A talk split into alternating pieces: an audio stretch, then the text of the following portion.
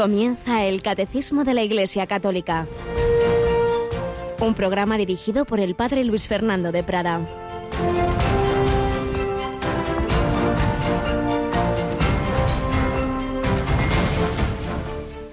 El primero es, escucha Israel, el Señor nuestro Dios es el único Señor. Amarás al Señor tu Dios con todo tu corazón, con toda tu alma, con toda tu mente, con todo tu ser el segundo es este. Amarás a tu prójimo como a ti mismo. No hay mandamiento mayor que estos. Alabado San Jesús, María y José, muy buenos días en este jueves 3 de junio, en que recordamos pues a otros de los millones de mártires que ha habido en la historia de la Iglesia, desde los primeros en Israel, bajo el Imperio Romano, estos los que en este momento son perseguidos por la fe, pasando, por ejemplo, por San Carlos Luanga y compañeros mártires de Uganda, y todos ellos, porque han vivido estas palabras que se nos dicen en el Evangelio de hoy, poner por encima de todo y de todos y de su propia vida al Señor.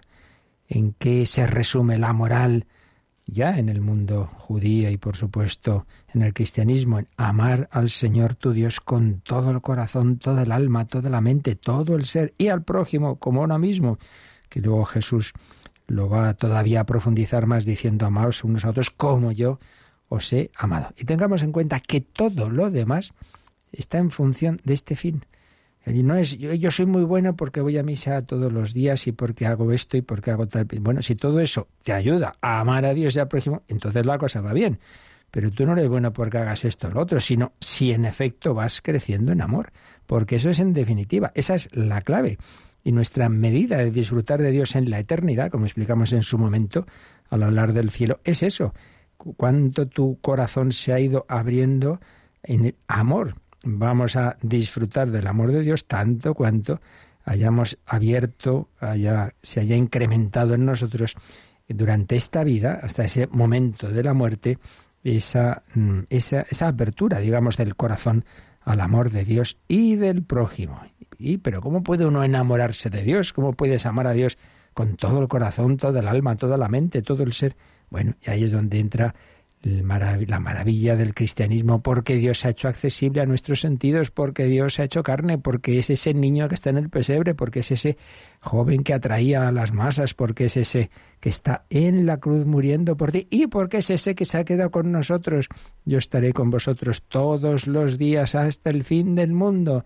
Diversas formas de presencia y muy especialísimamente, y todavía habría que añadir más y más superlativos, porque se ha quedado en la Eucaristía de manera corporal. Esto es mi cuerpo. Hoy realmente es el día del Corpus, aunque por desgracia en la mayor parte de los lugares se ha tenido que trasladar por los calendarios civiles al domingo próximo, pero sigue habiendo sitios en España, desde luego, donde se celebra hoy por todo lo grande. Así que felicidades a esas ciudades como Toledo, que están con sus mejores galas, y otras también en España y en el mundo con sus mejores galas para aclamar a Jesucristo, nuestro Señor, que se ha quedado con nosotros.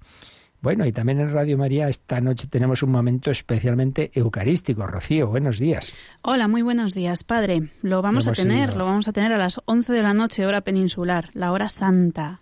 Así es, lo hemos ido recordando estos días y llega ya este jueves anterior al primer viernes de mes.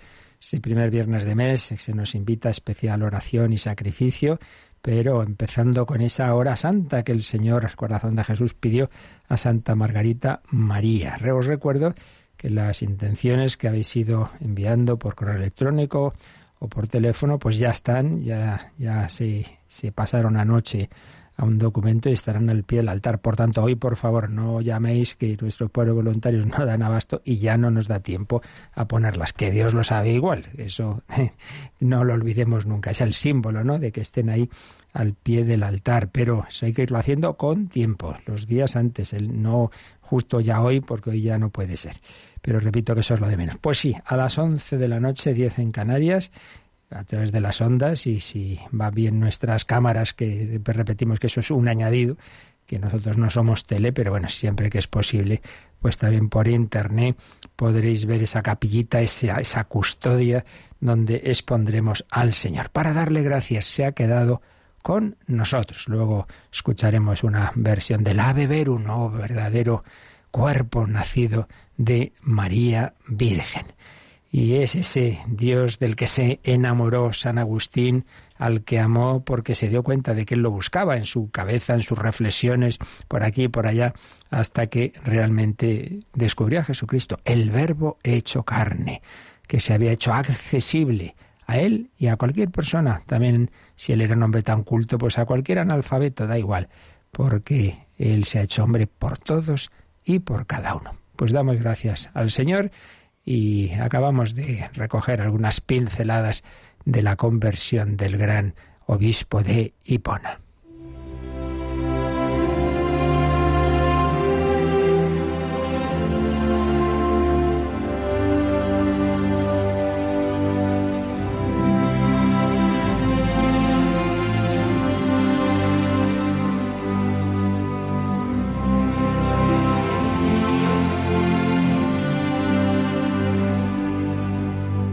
Sí, se suele decir que detrás de un gran hombre hay una gran mujer. En el caso de Agustín fue su madre, Santa Mónica.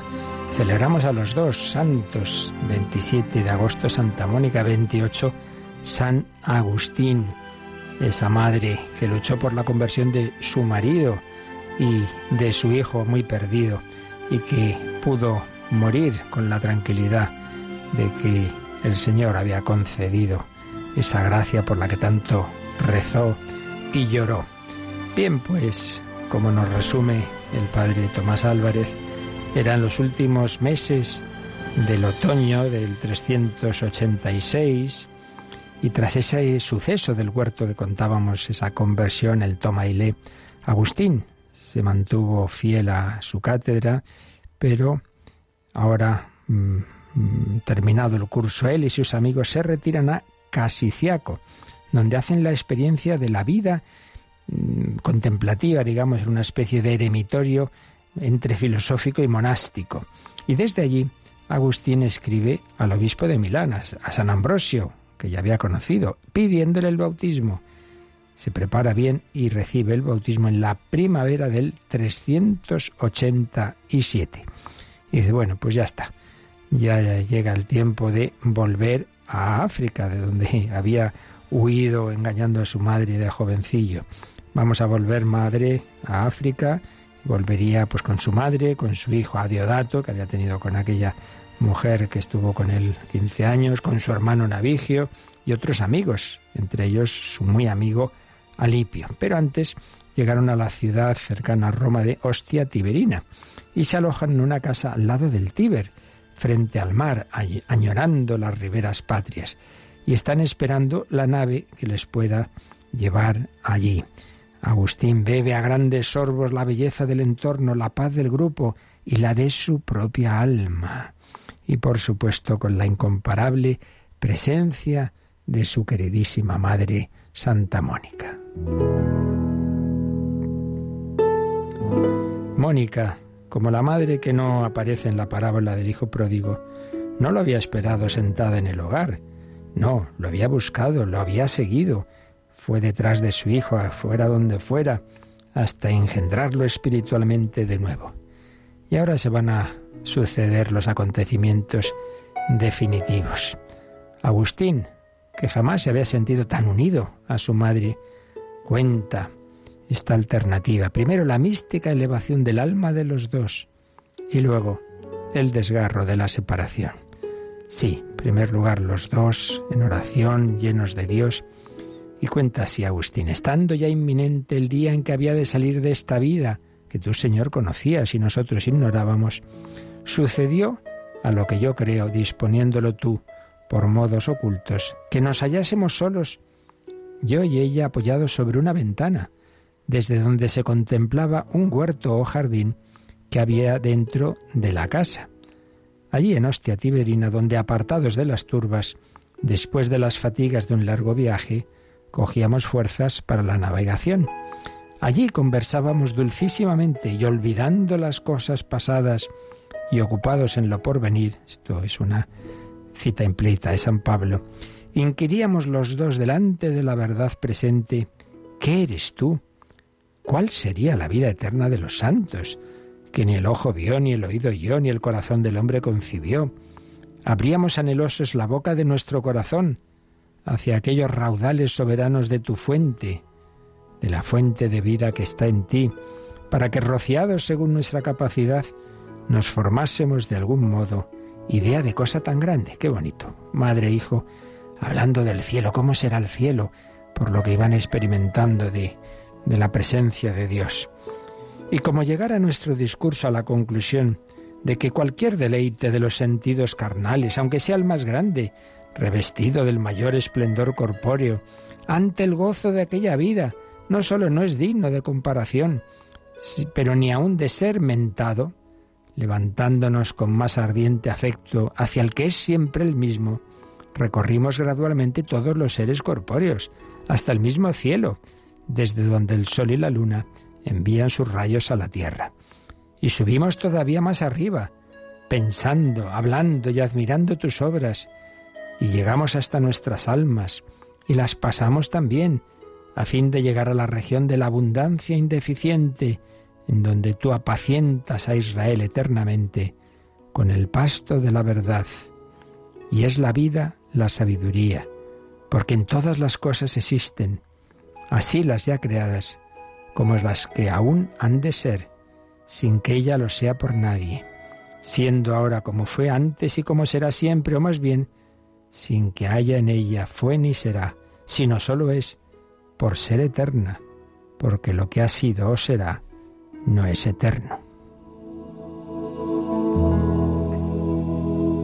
Y mientras hablábamos y suspirábamos por ella, por esa sabiduría eterna, llegamos a tocarla un poco con todo el ímpetu de nuestro corazón, y suspirando y dejando allí prisioneras las primicias de nuestro espíritu, tornamos al estrépito de nuestra boca, donde tiene principio y fin el verbo humanado, en nada semejante a tu verbo, Señor nuestro, que permanece en sí sin envejecer y renueva todas las cosas.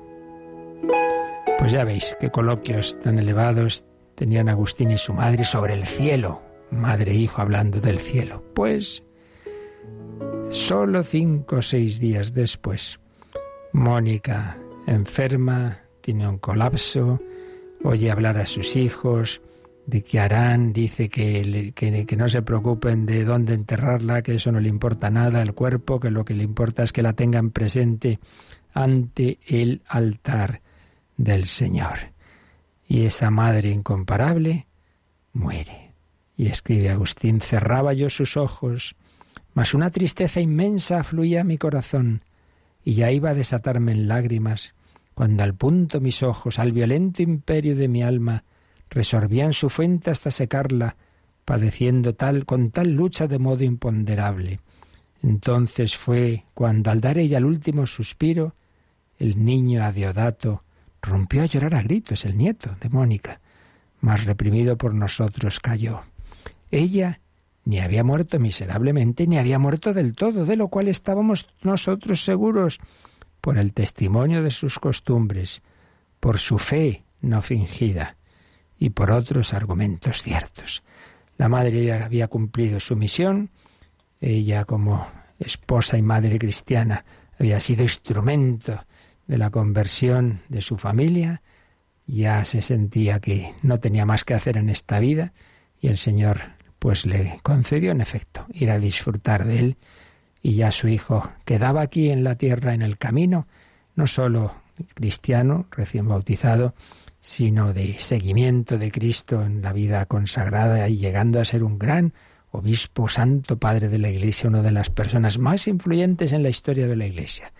Qué maravilla, Mónica, con tu oración, con tus lágrimas, cómo engendraste de nuevo a tu hijo. Nada termina en esa tumba. Ella no le importaba dónde ser enterrada. Ella le importaba el cielo para para su familia y la que el que le esperaba a ella. Que tengamos siempre esa mirada de eternidad. ¿Cuánto se nos olvida? Parece que hay que estar aquí siempre y, ay, ¿cómo puede ser? Murió mi madre, tal. Bueno, era joven, Mónica, ¿eh? no había llegado a los 60 años, pero había cumplido su misión. Habremos nosotros cumplido la nuestra, habremos amado a Dios y al prójimo como Mónica, como Agustín, como tantos santos y mártires, pues se lo pediremos al Señor.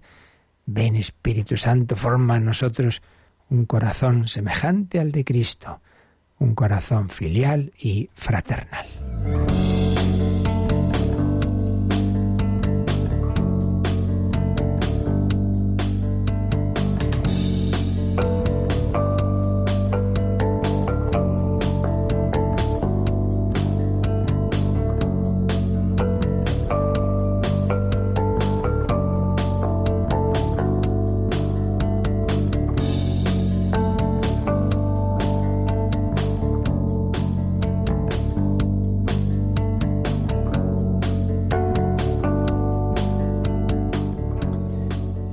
Quedaba aquí en la tierra, pero sabiendo ya que nunca iba a estar solo, que ese Jesucristo que él había descubierto tan cercano, ese verbo, ese logos, que no era un producto de razonamientos filosóficos, sino el Hijo Eterno de Dios, se había hecho carne y se quedaba con nosotros en la iglesia. Yo estaré con vosotros todos los días hasta el fin del mundo recibió el bautismo, confirmación, Eucaristía y luego después el orden sacerdotal. Sí, el Señor lo iba acercando cada vez más y más a Él. Una vida fecundísima iba a tener. Y siempre muy centrada en la liturgia. Él vio, pues como en esa liturgia de la iglesia que él disfrutaba. Decía que oyendo cantar los salmos se emocionaba con esas palabras tan bellas de la palabra de Dios que la Iglesia recoge de, esa lírica de los salmos especialmente y tantos otros pasajes de la Escritura. Una liturgia en la que él participaba y que luego como obispo presidiría. Bien, pues precisamente estamos viendo quién celebra la liturgia de la Iglesia. Recordemos una vez más las respuestas que hemos ido viendo. Por un lado, que no nos olvidemos de que lo que aquí vemos está en conexión con lo que no vemos del cielo que hay una liturgia celestial, que hay una glorificación de la Santísima Trinidad en el cielo, en la que están los ángeles, todos los santos, y que eso nosotros, sin tener esa, sin verlo, digamos, sin embargo, eh, cualquier liturgia de la tierra, cualquier celebración eucarística de una manera muy particular, pues en el fondo lo que hace es asociarse a esa liturgia celestial. Y ahí está el Cordero Inmaculado que aparece en el Apocalipsis. Pues bien, es ese Cordero que a la vez es sumo sacerdote, Cristo cabeza, el que celebra. Realmente el celebrante siempre de la liturgia es Él, pero no de manera, digamos, individual, sino en cuanto cabeza de la Iglesia. Celebra Él con su Iglesia que está aquí en la tierra, además de la que está en el cielo. Entonces, el celebrante siempre es Él, Cristo cabeza pero Cristo cabeza con su cuerpo que es la Iglesia. Y dentro de la Iglesia, decíamos, por un lado, celebra toda la asamblea. Eso no es incorrecto teológicamente. Toda la asamblea celebra porque no asistimos pasivamente a un espectáculo, sino que debemos tomar parte en esa celebración. Por eso hay siempre palabras, respuestas, oraciones que debe decir todo el pueblo y cantar también cuando llega el caso y determinados gestos eh, posturas, etcétera. Por tanto, habíamos dicho que dentro de lo que ya vemos con nuestros ojos terrenos de quién está en esta celebración, en primer lugar hay que decir que toda la asamblea, todos los que están allí, pero no de una manera indiferenciada, sino que toda esa asamblea de bautizados, y el motivo decíamos que era porque esos bautizados, desde ese bautismo y confirmación, participamos del llamado sacerdocio común de los fieles, es decir, hemos sido incorporados a Cristo, sacerdote, que ora al Padre, que intercede, que se ofrece, bueno, pues todo cristiano está llamado a orar, a interceder, a ofrecerse, y en ese sentido todos somos sacerdotes, profetas y reyes. Y como tales, todo cristiano tiene el derecho y deber de participar en la celebración litúrgica. Y en ese sentido, por tanto, primera respuesta, toda la asamblea. Pero no todos los miembros de la asamblea han recibido el mismo carisma, el mismo ministerio, ni mucho menos. Porque junto a ese sacerdocio común de los fieles, algunos, algunos han, hemos recibido un carisma especial, una llamada especial, por la cual hemos recibido un ministerio del sacerdocio ministerial que es distinto al sacerdocio común, distinto aunque complementario y ordenado uno al otro. Siempre no son cosas que no tengan nada que ver, pero son distintos ciertamente esencialmente, porque el sacerdocio común que nos incorpora a todos los cristianos a Cristo, en, ese sentido de, de, lo que es el sacerdocio en lo esencial, es decir, esa comunicación con Dios, esa oración, ese ofrecimiento de la propia vida. ¿Qué hace un sacerdote? Ofrecer sacrificios, pues tú estás llamado a ofrecer el sacrificio de tu vida, hablar a los demás de Dios, tú estás llamado a hablar de Dios, etcétera. Pero luego hay otra llamada a hacer presente a Cristo en cuanto cabeza, en cuanto cabeza, y con unas, eh, unos poderes especiales que Cristo dio a sus apóstoles. Recordemos ese momento en que Jesús eh, llama a los doce de entre sus discípulos, tal como lo cuenta San Marcos, Marcos 3:14. Dice, llamó a los que quiso, para que estuvieran con él y para enviarlos a predicar con poder para expulsar demonios no solo para que estuvieran con él una especial cercanía e intimidad, y no solo le envía a predicar, que eso todo cristiano está llamado a dar testimonio, sino además con poder para expulsar demonios, en general con los poderes sacramentales que, Cristo da a sus apóstoles y sus sucesores, que luego se van a ver eh, de una manera más clara, pues en la última cena. Tomad, comed, esto es mi mi cuerpo, haced esto en memoria mía. Eso se lo dice solo a sus apóstoles, eso no se lo dice a todo el pueblo. O recibid el Espíritu Santo, a quienes perdonéis los pecados les quedan perdonados. Lo mismo se lo dice a los apóstoles en el cenáculo. Pues bien, esa tarea especial de, de hacer presente a Cristo en cuanto cabeza, a través de determinadas acciones que llamamos sacramentos, de los que ya hablamos en días anteriores, eso está reservado a aquellos que no solo hemos recibido, como todo cristiano, el sacramento fundamental, que es el bautismo y el sacerdocio común de los fieles, sino también ese otro ministerio, ese otro sacerdocio que llamamos ministerial, ministerio en el sentido pues de un servicio a la comunidad, un servicio a los demás, pero no por delegación de la comunidad, sino por elección de Cristo. Y esto, después de que el 1141 nos había hablado de la participación de todos los fieles bautizados, una participación que veíamos citando un texto del Vaticano II, que debe ser plena, consciente y activa, y ahí leímos textos de una eh, preciosa obra del entonces cardenal Ratzinger, El espíritu de la liturgia, que nos explicaba que la participación en la liturgia no solamente es lo que tantas veces nos hemos quedado en ello, la participación externa, pues que este lea, este cante, este lleve las ofrendas, que todo eso está muy bien, claro que sí, pero que ante todo es participación interna, que yo viva lo que ahí está, lo que está ocurriendo, que yo me una a Jesucristo. Eso es lo principal, el, el actor principal de esa, de esa liturgia es Cristo y por tanto lo más importante es que yo internamente me una a Él. Ahora, lo interno no quita lo externo, ni viceversa. Por tanto, desde el corazón vivir ese espíritu de fe, pero también haciendo lo que tú tienes que hacer. Si te piden que leas, pues que leas, etcétera. Bien, pues después de eso, ahora ya se nos habla de esta otra dimensión, de este otro grupo de personas que celebran la liturgia, que son los ministros ordenados, aunque también veremos enseguida que hay otros ministerios particulares no ordenados. Bueno, pues vamos a releer en primer lugar, Rocío, este número 1142, después de haber hablado que todos celebran, toda la asamblea celebra la liturgia, añade. Pero todos los miembros no tienen la misma función. Algunos son llamados por Dios en y por la Iglesia a un servicio especial de la comunidad estos servidores son escogidos y consagrados por el sacramento del orden, por el cual el Espíritu Santo los hace aptos para actuar como representantes de Cristo cabeza para el servicio de todos los miembros de la Iglesia. El ministro ordenado es como el icono de Cristo sacerdote.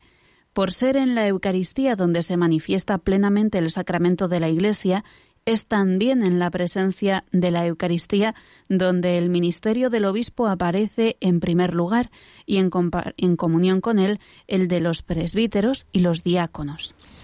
Así pues, empieza diciendo, sí, sí, todos participan en la liturgia, pero no todos con la misma función, porque algunos, algunos son llamados por Dios, lo que decíamos ayer y he repetido ahora, que no es aquí votamos a quién elegimos para representarnos, sino por Dios. Llamados por Dios en y por la Iglesia. Porque tampoco esto es una cosa. A mí, oiga, mire, que a mí me ha llamado Dios, ordeme el sacerdote. No, hombre, no. La Iglesia tiene que discernirlo. Llamados por Dios en y por la Iglesia a un servicio especial a la comunidad.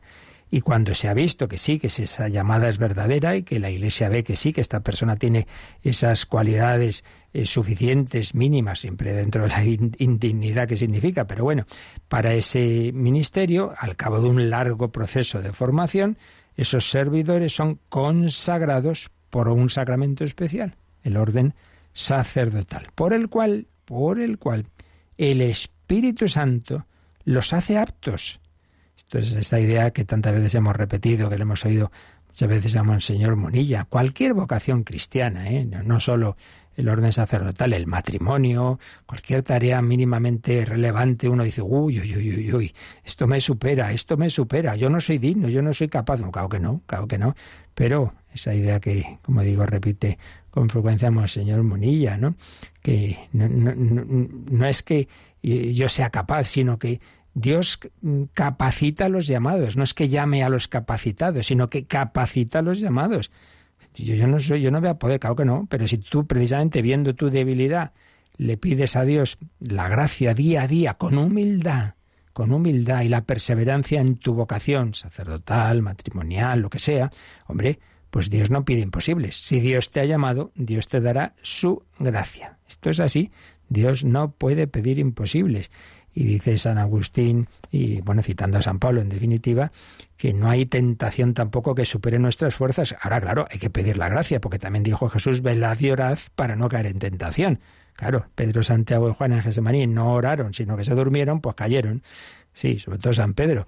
Entonces, claro, evidentemente, humanamente esto nos supera cualquier vocación. Y desde luego la del orden. Pero hay que apoyarse en el Señor. Entonces, escogidos, consagrados por el sacramento del orden, por el cual el Espíritu Santo los hace aptos para representar a Cristo cabeza. El ministro ordenado es como el icono de Cristo sacerdote, el icono de Cristo sacerdote.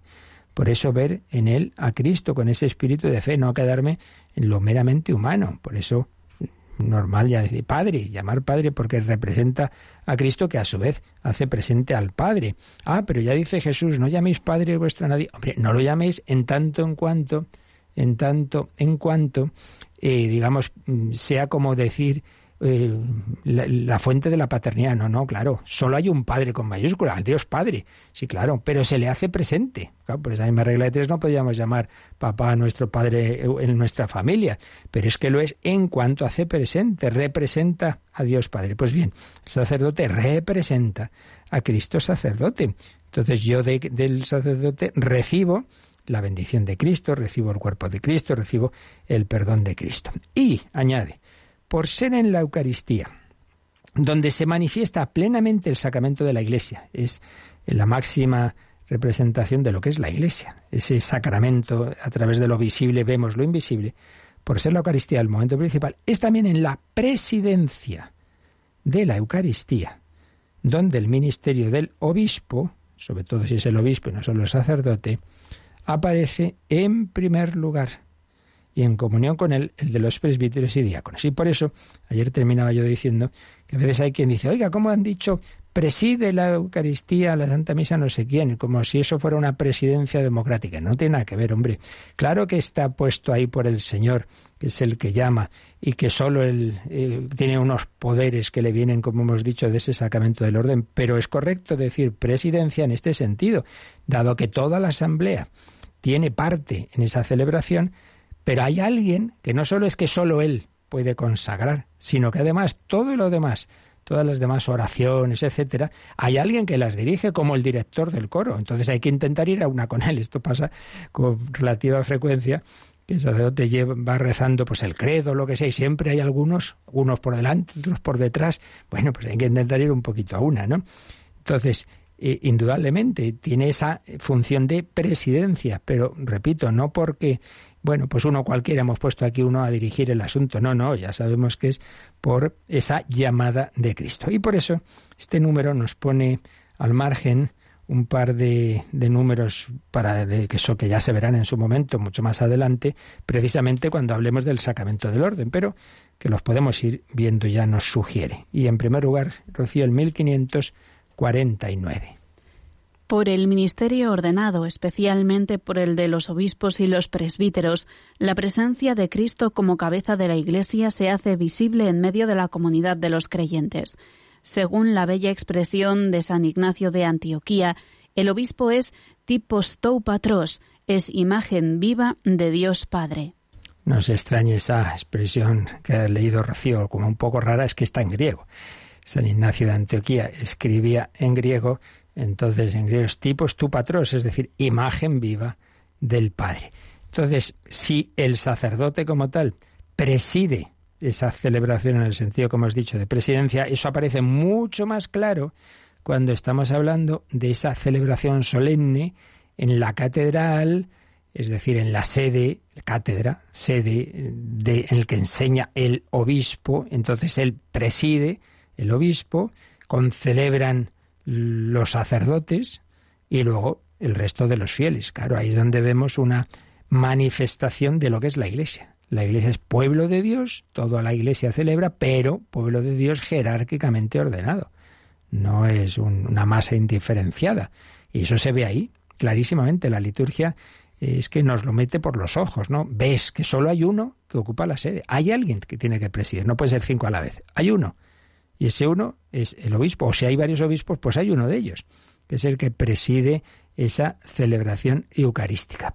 Pero luego otros concelebran como sacerdotes ministeriales, obispos, sacerdotes ministeriales, y otros, como enseguida veremos, con distintos ministerios en esa celebración. Y todos los demás también celebran a otro nivel, pero celebran, no solo asisten pasivamente, porque deben también participar activamente con sus oraciones, ojalá, claro, con participación en primer lugar interna del corazón, viviendo esto, no quedándose todo qué bonito, qué bien cantamos y qué bien leemos o qué mal, sino de todo corazón, pero también externamente. Y por eso hay que intentar, ya digo, eh, expresar, eh, rezar a, una, cantar, el que, que no haga estropicios excesivos con el canto, pero en fin, eh, rezar, cantar, los gestos, las posturas. No, pues uno, a, mí me gusta estar este rato de rodillas, a mí me gusta estar, hombre, que intentar ir a una. Luego, pues claro, también puede haber circunstancias de edad y de salud, ya eso ya es otro tema, pero que no sea por, por gusto, ¿no? A mí me da la gana de estar así o estar asado.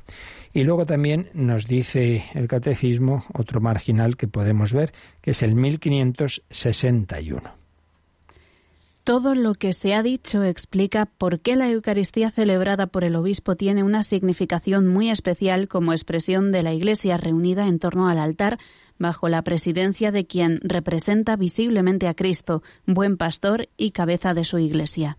Recuerdo que estos dos números que hemos leído ahora son algunos de los bastantes que dedicará el catecismo al sacramento del orden. Eso ya se explicará, pero bueno, aquí nos los ha puesto para que entendamos un poquito mejor esto que aquí nos está diciendo, de que en la celebración litúrgica existen esos distintos mm, distintas funciones y que tiene este caso tan tan bello y tan expresivo que es cuando es el obispo quien preside, entonces dice eso como ahí vemos una manifestación de la Iglesia reunida en torno al altar.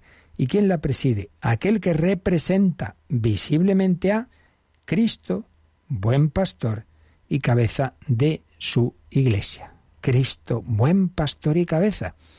En ese sentido, solo el sacerdote ordenado, o el obispo, ante todo el obispo, claro, eh, hace presente al buen pastor en cuanto el pastor es el que guía. Luego, todo cristiano hace presente a Cristo en ese otro nivel de, de que hemos recibido una incorporación a Él, pero no en cuanto guía, no en cuanto cabeza. Ese solo eso solo viene por el sacramento del orden. Maravilla del sacramento de la Eucaristía, eh, cumbre y cima de toda la vida litúrgica. Vamos a dar gracias al Señor por este regalo inconmensurable, porque ese cuerpo que se formó en el seno de María, pues lo tenemos entre nosotros, el Hijo de Dios hecho hombre, cuerpo, sangre, alma y divinidad, ave verum corpus natum de María Virgine. Corpus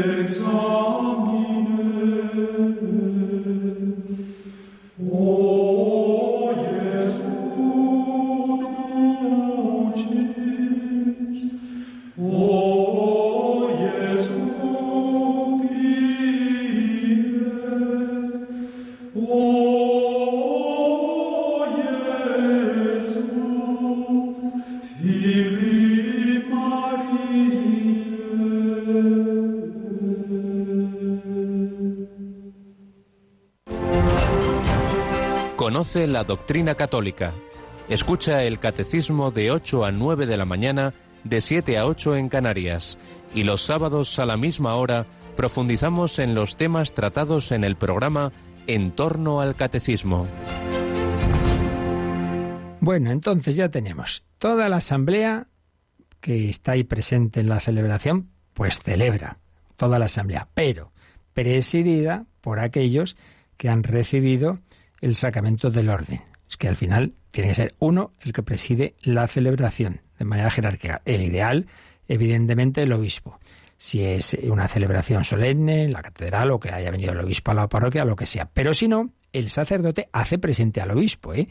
porque ningún sacerdote puede estar en una determinada diócesis si no tiene un, un encargo del obispo. Si el obispo hace Mm, dice, yo no puedo estar en todas las parroquias, obviamente, pero tú me haces presente allí, me haces presente allí. Por tanto, mm, digamos también, es, esa, eh, siempre está ese sentido jerárquico. Y por eso recordad que en la Santa Misa siempre se pide por la cabeza universal de la Iglesia, que es el Papa, y por nuestro obispo tal, tal.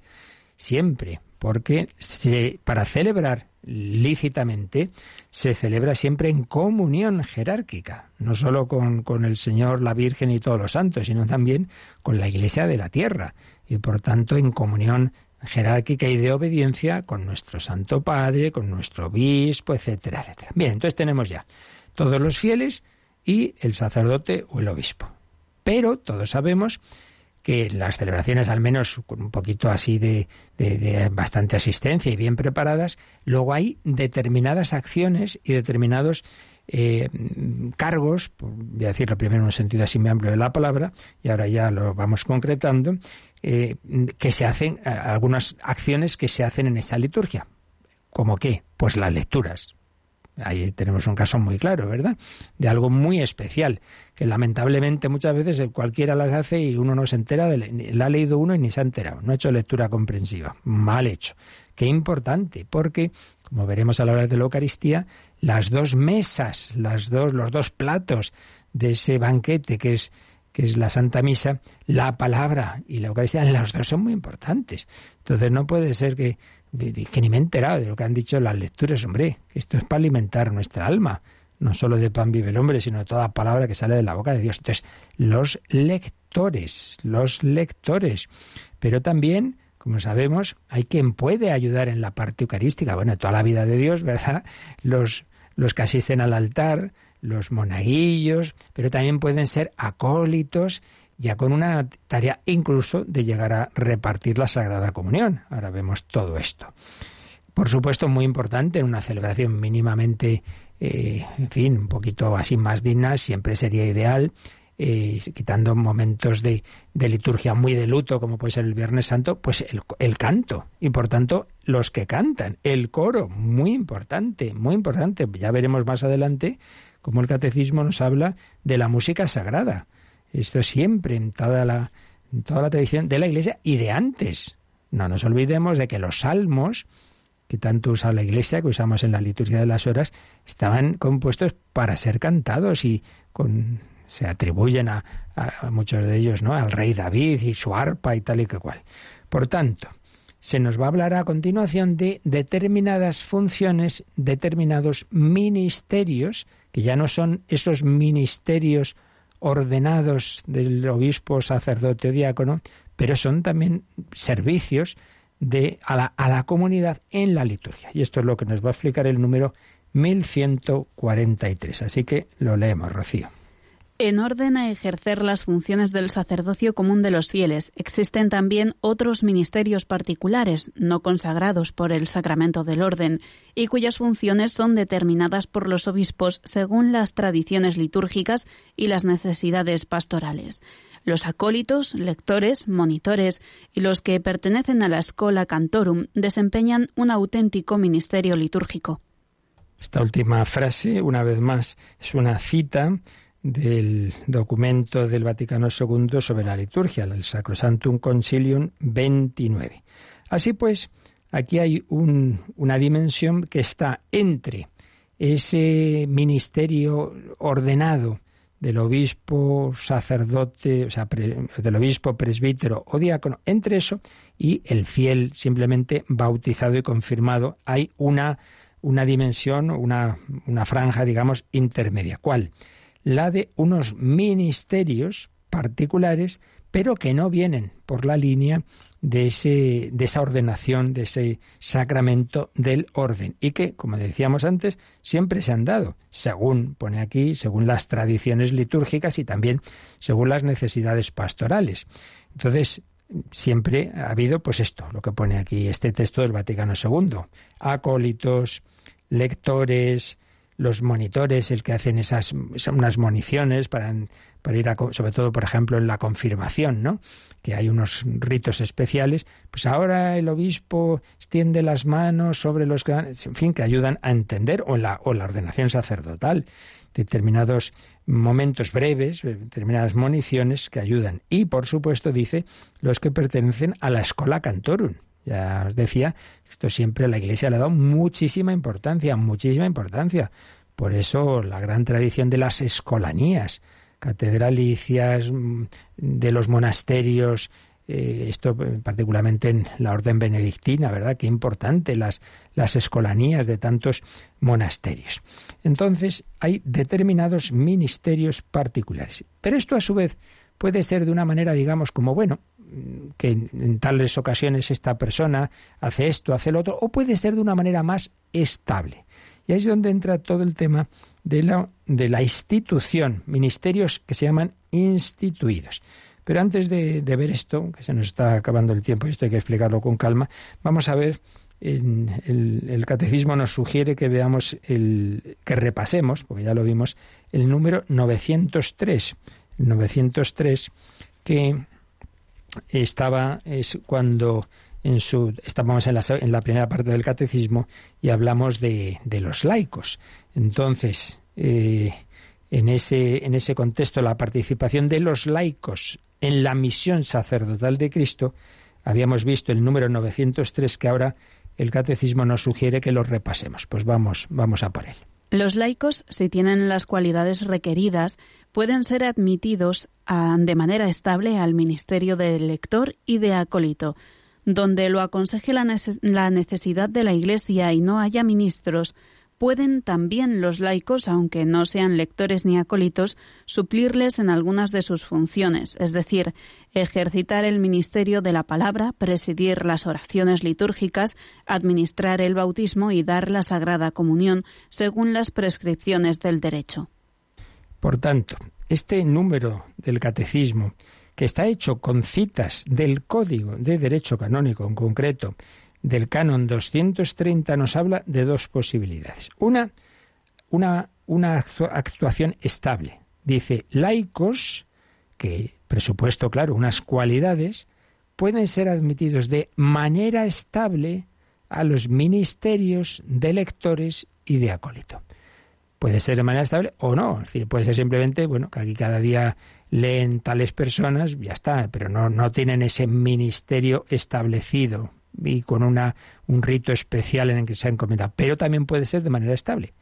Entonces, hay un rito, hay una, una encomienda, hay una oración, hay una bendición que eh, puede hacer el obispo a determinados laicos para que ya desde ahora, no de manera así ocasional, sino desde ahora, pues sepan que este, esta persona tiene este ministerio de tiene este ministerio de lector, pero también de acólito, que puede incluso, si no son suficientes los sacerdotes que están ahí, o hay mucha gente o lo que sea, o, están en misiones y no hay sacerdotes en tantos lugares del mundo, y entonces esto se hace muchísimo en África, en, en América, pues que que tantas comunidades que los pobres, pues el sacerdote va cada tres meses, pero hay alguien, hay un laico, una religiosa, etcétera, que hace una liturgia de la palabra y puede distribuir la Sagrada Comunión. Entonces, también en, las parroquias, yo lo he vivido, desde luego, el tener algunas personas que tenían este ministerio de acólito, que no lo tienen, entonces si surge una ocasión, y digamos improvisado, uy, hay muchísima gente hoy, estoy yo solo, el sacerdote no, no llama a alguien, dicen, bien para acá, le da la bendición para ese momento. Entonces eso sería de una manera puntual, digámoslo así. Pero en el otro caso, es ese ministerio ya habitual. No hace falta que cada vez que te me vas a ayudar te dé la bendición, sino que ya está, ya te la dio el obispo para em, pedir a Dios esa gracia, esa ayuda para que ordinariamente, habitualmente, tú ya colabores en la liturgia en este ministerio, sea de lector o sea de acolito. Entonces, eso sería lo estable. Pero luego, el número 903 nos ha hablado de circunstancias especiales, donde lo aconseje la necesidad de la Iglesia y no haya ministros. Claro, esto ya sí que estamos hablando no de lo que ocurre habitualmente en una nación como la nuestra, aunque ya al paso que vamos hay zonas de España donde pueblos donde pocas veces ya puede llegar el sacerdote, pero en fin, habitualmente esto está pensándose en, tantos lugares de los que hemos oído hablar y oímos hablar a tantos misioneros, ¿no? Que, y misioneras y misioneras que nos cuentan, pues yo he estado X tiempo en tales lugares y vamos, meses y meses que no podía llegar al sacerdote. Entonces allí entonces allí dice, pueden los laicos, y mucho más claro las, bueno, mucho más, o igual a un religioso o religiosa, pero desde luego también los laicos, aunque no sean lectores ni acólitos, pueden suplirles en algunas funciones. Obviamente no pueden celebrar la Santa Misa, porque eso sí que necesita la ordenación sacerdotal, pero sí pueden leer las lecturas, presidir las oraciones, pues claro, vamos a hacer esta oración y alguien tiene que llevar la voz cantante, presidirla, administrar el bautismo. Bueno, esto ya lo sabíamos, ¿no? Que cualquier laico puede bautizar si no hay otra persona, si no hay un, ministro ordenado, si no está el diácono o el sacerdote, un laico puede bautizar y también dar la Sagrada Comunión. Aquí hemos entrevistado y oído a una misionera que estuvo en años durísimos en, Angola cuando la guerra civil y jugándose la vida, que de hecho estuvo a punto de perder en varias ocasiones, como ella iba a un lugar lejano donde el sacerdote le daba eh, formas consagradas y luego pues iba distribuyendo la, comunión entre tantos fieles cristianos tan buenos que, que, que, no querían quedarse sin la comunión. Por tanto, esto ya sería el caso excepcional. ¿Qué nos queda ver? Pues lo estable, vamos a explicarlo un poquito más, esto del ministerio estable, porque además ahí pues hay algo posterior y al, catecismo y, reciente, esa carta Spiritus Domini del Papa Francisco, donde hay una novedad, pero que en realidad está en, en, continuidad con todo lo que se ha ido desarrollando eh, a lo largo de los siglos y más recientemente sobre estos ministerios de lector y de acólito. Pero bueno, eso ya lo dejamos para el próximo día para explicarlo bien. De momento nos quedamos con esto. Hay toda la asamblea participa en la liturgia siempre lo que es la, gran liturgia, la celebración sobre todo eucarística. Hay una parte que solo puede hacer el sacerdote, la plenitud del sacerdocio que es en el obispo y si siempre es el ideal, pues esa gran celebración que preside el obispo y si no, pues el presbítero, pero luego también entre el ministerio ordenado del obispo o presbítero y los fieles laicos pueden darse estos ministerios particulares en que cada uno tiene una misión en la liturgia. Y eso es lo bonito, esto es una orquesta, aquí no, es uno solo, esto es eh, distintos instrumentos, distintas voces, la sinfonía de alabanza y glorificación de la Santísima Trinidad. Bueno, pues ahí lo dejamos, glorificando a la Santísima Trinidad y también, pues si tenéis alguna consulta, alguna cuestión, pues es el momento para hacernosla llegar. Participa en el programa con tus preguntas y dudas. Llama al 91005 9419. 91005 9419. Puedes escribir un mail a catecismo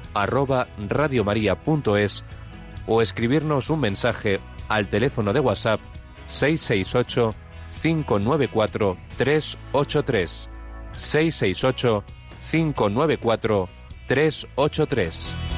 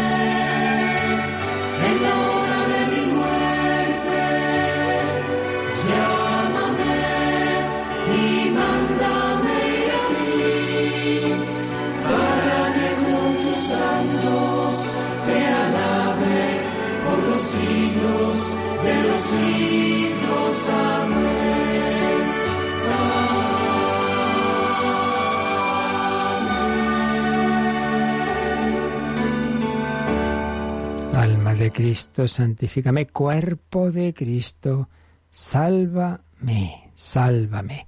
Cuerpo de Cristo, Dios se ha quedado con nosotros corporalmente. Eso es la Eucaristía. Y bueno, de la Eucaristía nos preguntan algo, Rocío. Sí, una oyente de Ciudad Real nos decía los niños que han hecho la primera comunión y que porque los padres no les llevan, pasan un domingo y otro domingo sin ir a misa, y luego de pronto van a una misa, pueden comulgar, tienen que ir a confesarse porque ellos no tienen culpa de no haber ido a misa, no les han llevado. Entonces quería saber qué podría aconsejar. Bueno, desde luego la pregunta ya la ha respondido en cierto modo.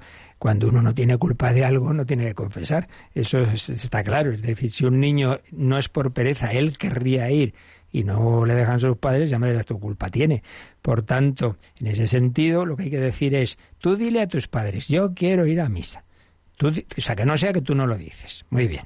Una vez que tú ya lo has dicho, lo has intentado, no te han dejado, pues hijo, si luego un día puedes ir a misa, claro que puedes comulgar, porque no ha sido culpa suya, pero esto lo digo a los niños y lo digo a todos, porque esto me ha pasado, pasaba bastantes veces. Padre, padre, por favor, me tiene que confesar antes de misa, que es que si no, no puedo comulgar. A ver qué pasa. Que el otro día no fui a misa. ¿Y por qué? Porque estaba malo. Que tienes que confesar, como si fuera una cosa, digamos, material, el ir o no ir. No es eso, hombre, es no ir porque uno no le da la gana, eso es lo que es pecado. No porque uno estaba enfermo, porque ha tenido que quedarse cuidando de una persona que no podía dejar sola. Que a veces tenemos una concepción así como muy material de, los actos y, hombre, no, Dios ve, el corazón, como tantas veces aparece en el Evangelio que precisamente Jesús recrimina a algunos, no digo a todos, pero a muchos fariseos que se quedaban en lo externo. Y no se trata de lo externo, viceversa. Uno puede ir a misa y está pensando en las musarañas.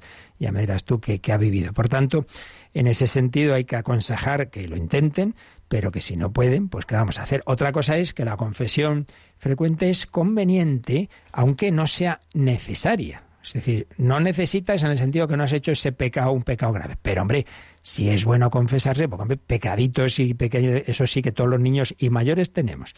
Quien no falta alguna vez, pues a la fe, a la paciencia, a la caridad, a pensar mal, a criticar, no sé qué, no sé cuántos, a dejar de hacer cosas buenas. Por tanto, ¿que es bueno confesarse? Sí, yo diría que al menos intentemos todos los meses. Empieza el, mes, puede ayudarnos esto, ¿no? Primer viernes de mes, venga, me confieso en torno a, esa, a ese inicio de mes al menos.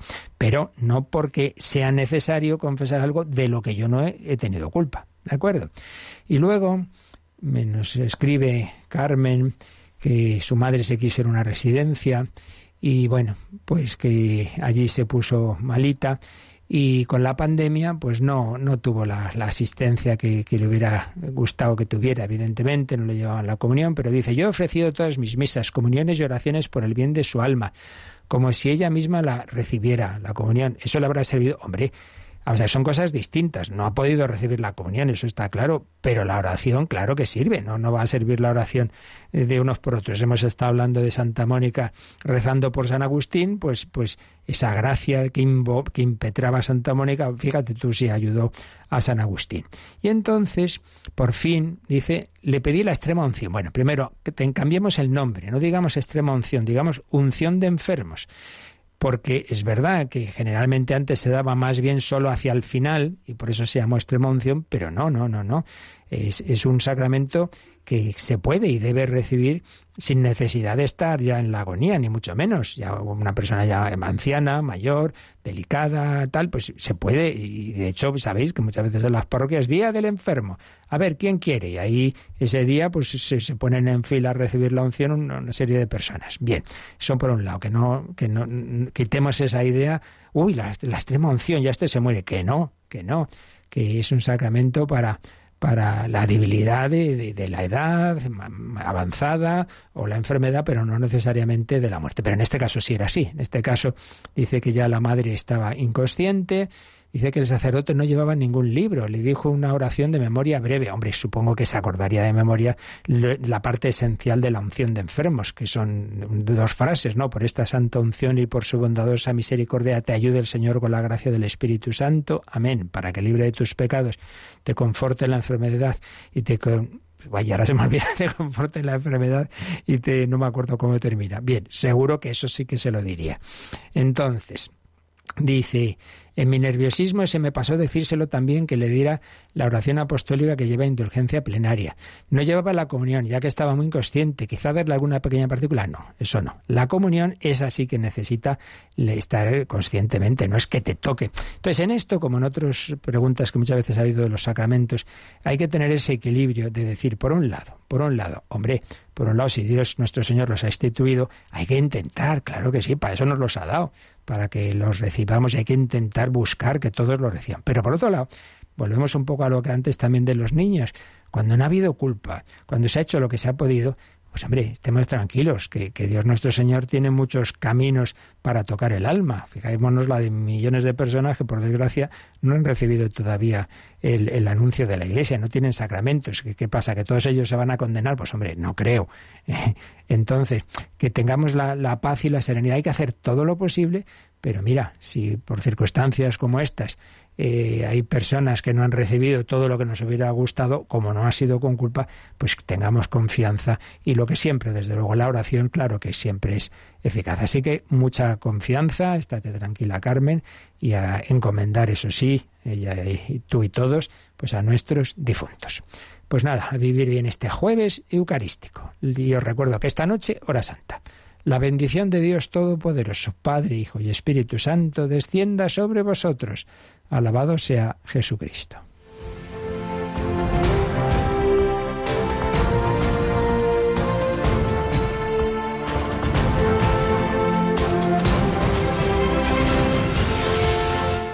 Han escuchado en Radio María el Catecismo de la Iglesia Católica,